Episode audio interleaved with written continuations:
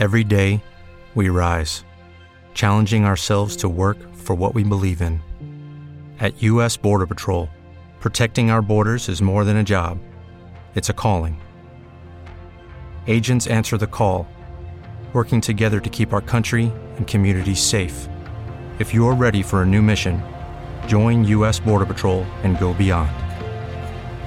Learn more at cbp.gov/careers. Este podcast forma parte de Evox Originals. Disfruta de este avance.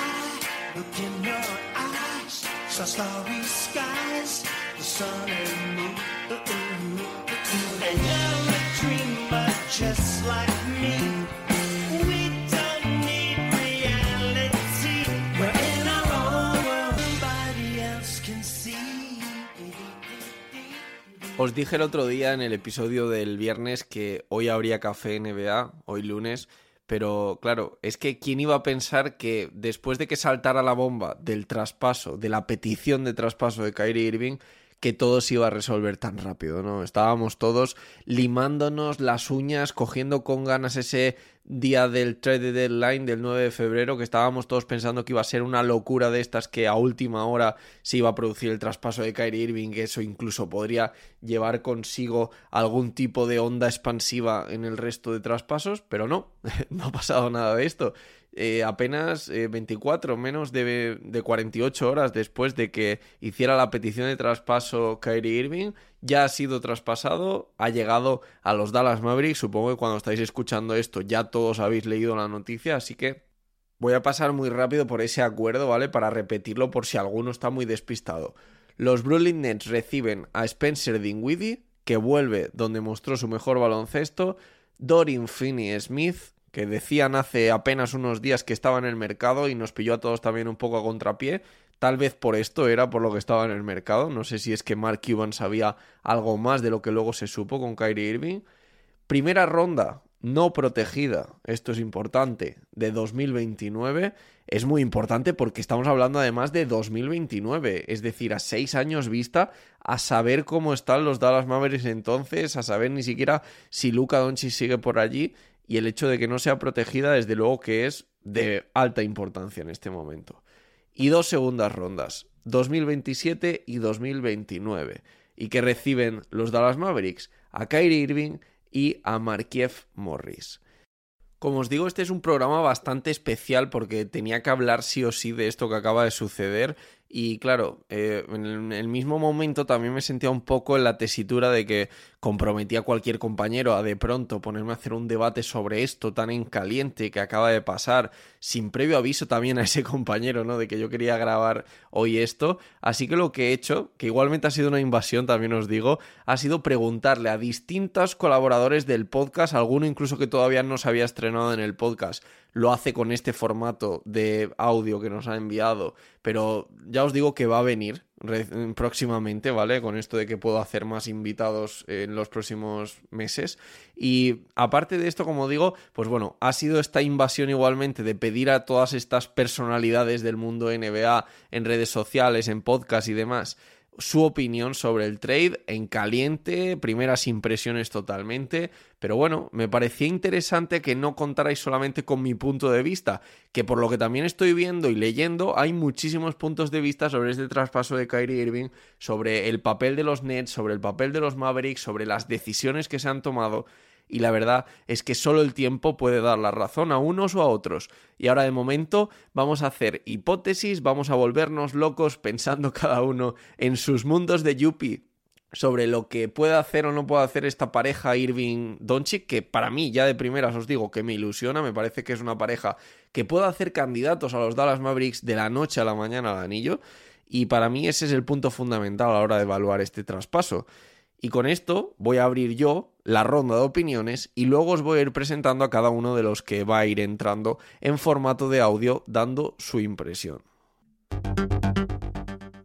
Empiezo yo, como digo. Eh, a mí el traspaso en sí me parece que es un gran traspaso para los Dallas Mavericks porque han conseguido por fin a esa segunda estrella, ese jugador de calibre All-Star, ¿no? Que es como un poco ahora nos gusta llamarle a Kyrie Irving, y consiguen por fin rodear a Luka Doncic de un jugador que pueda asumir en momentos importantes del partido el peso del partido, el peso del ataque, puede ser un jugador que le quite balón a Luka Doncic en esos momentos que también sabemos que Luka pasaba pues de cansancio, de, esa presión extrema que, que, sufría en muchos momentos, de, tener una carga tan elevada ¿no? en, en el juego. Y la verdad es que dándole vueltas a lo que ha sucedido durante el traspaso, pensar que finalmente se han podido quedar a Christian Wood e incluso se han podido quedar esa primera ronda de 2027, pues también te hace ilusionarte con que pueda haber algún movimiento más por parte de Cuban que pueda terminar de rematar esta plantilla, que ahora sí o sí, y teniendo en cuenta que Kyrie Irving se va a ir al verano sin contrato, y ahí ya veremos si los Mavs le consiguen renovar o no, creo que va a depender mucho de los próximos meses y de cómo se lleve con Luka Doncic, pero dicho sea de paso, eh, es el momento de echar todo. Si vas a tener 100% al Kyrie Irving hasta verano, hasta estos playoffs, es el momento de ir a por el anillo. Un anillo te puede cambiar todo, un anillo de esta pareja puede que sea la conclusión de que haga que Irving se quede, puede ser que te dé un estatus distinto, te da una calma brutal en cuanto a la construcción que necesitabas para Luka Doncic y que no estabas consiguiendo hasta ahora, ya desde el término de Dallas como franquicia, y desde luego que desde mi punto de vista eh, más allá de las dudas extradeportivas que pueda generar el fichaje de Kyrie Irving, en el término estrictamente deportivo, desde luego que esta pareja debe ilusionar. Estamos hablando de que es cierto que los Dallas Mavericks han perdido con este traspaso peso en defensa, pero al mismo tiempo han ganado mucho peso ofensivo. Estamos hablando sin duda de uno de los mejores bases de la NBA y de uno de los tíos con más talento de la liga. De hecho, ya había por ahí post donde decían algún backcourt con el talento ofensivo de Irving y de Doncic? Probablemente no. Es que ambos se te pueden ir en la misma noche a los 50 puntos y eso es una auténtica barbaridad. Ahora bien, obviamente, existen dudas sobre cómo puede congeniar la pareja, sobre cómo se pueden llevar, sobre la cabecita de Irving, sobre incluso toda esa aura que se ha creado siempre alrededor de la cabeza de Doncic también. ¿Serán capaces de congeniar ambos? ¿Serán capaces de unirse como un solo jugador, como una sola franquicia y llevar a los Dallas Mavericks a lo más lejos? Pues desde luego, lo que yo sí tengo claro, y eso es lo que me lleva también a evaluar este traspaso como muy positivo para los Dallas Mavericks, es que ayer yo no pensaba que los Dallas Mavericks tuvieran opciones de anillo y hoy, después de este traspaso de Kyrie Irving, sí creo que tienen opciones de anillo. Y eso es determinante a la hora de valorar si el traspaso ha sido bueno o no. Y yo creo que los Dallas Mavericks han conseguido un gran traspaso, han conseguido a Irving más barato de lo que todos pensábamos que iba a terminar siendo, y ahora sí, entra todo esas consecuencias, esos eh, digamos, como puntos de decidir a capitán posteriori si el traspaso ha sido bueno o no, pues ya veremos qué pasa con esa primera ronda del 2029. Imaginaos que de pronto es un pick 30, pues ya hemos dicho que el traspaso ha sido bueno. Eh, imaginaos que Kyrie Irving renueva y que congenia súper bien con Luka Doncic. Imaginaros que gana el anillo. El traspaso será bueno, por supuesto que nada de esto pasa y que igualmente Irving eh, se va este verano como agente libre y han perdido además todas esas primeras rondas, etcétera, pues ok, podremos decir que ha sido un traspaso, pero va a ser a capitán posteriori, porque a lo que ahora estoy viendo yo, y creo que es un poco la sensación general que tenemos todos, el tema principal aquí es que los Dallas Mavericks son hoy más candidatos al anillo que ayer. Por lo tanto, gran movimiento de Mark Cuban, gran movimiento de Dallas Mavericks. Y desde luego no sería justo dejar yo de hablar y empezar a dar paso a la gente sin antes dar mi opinión también desde el punto de vista de los Nets.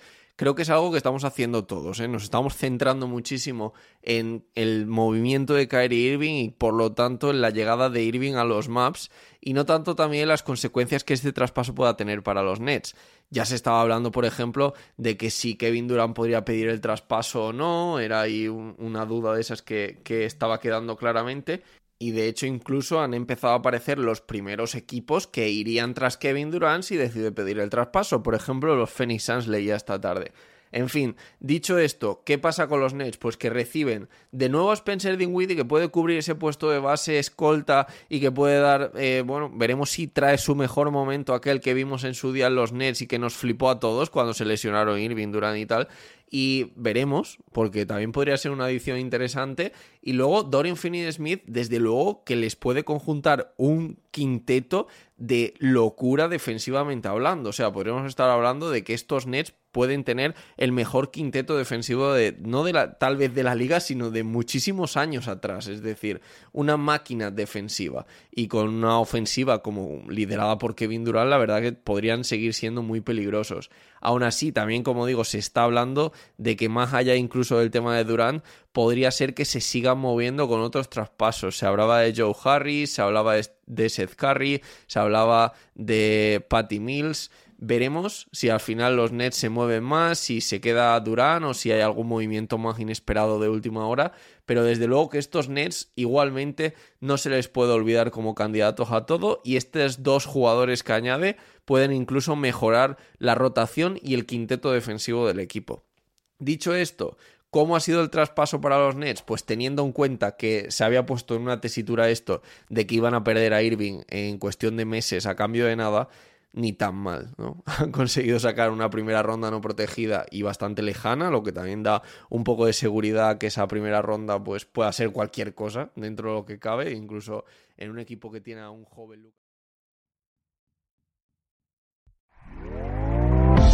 ¿Te está gustando lo que escuchas? Este podcast forma parte de Evox Originals y puedes escucharlo completo y gratis desde la aplicación de Evox. Instálala desde tu store y suscríbete a él para no perderte ningún episodio. O'Reilly Auto Parts puede ayudarte a encontrar un taller mecánico cerca de ti. Para más información, llama a tu tienda O'Reilly Auto Parts o visita oreillyauto.com. oh, oh, O'Reilly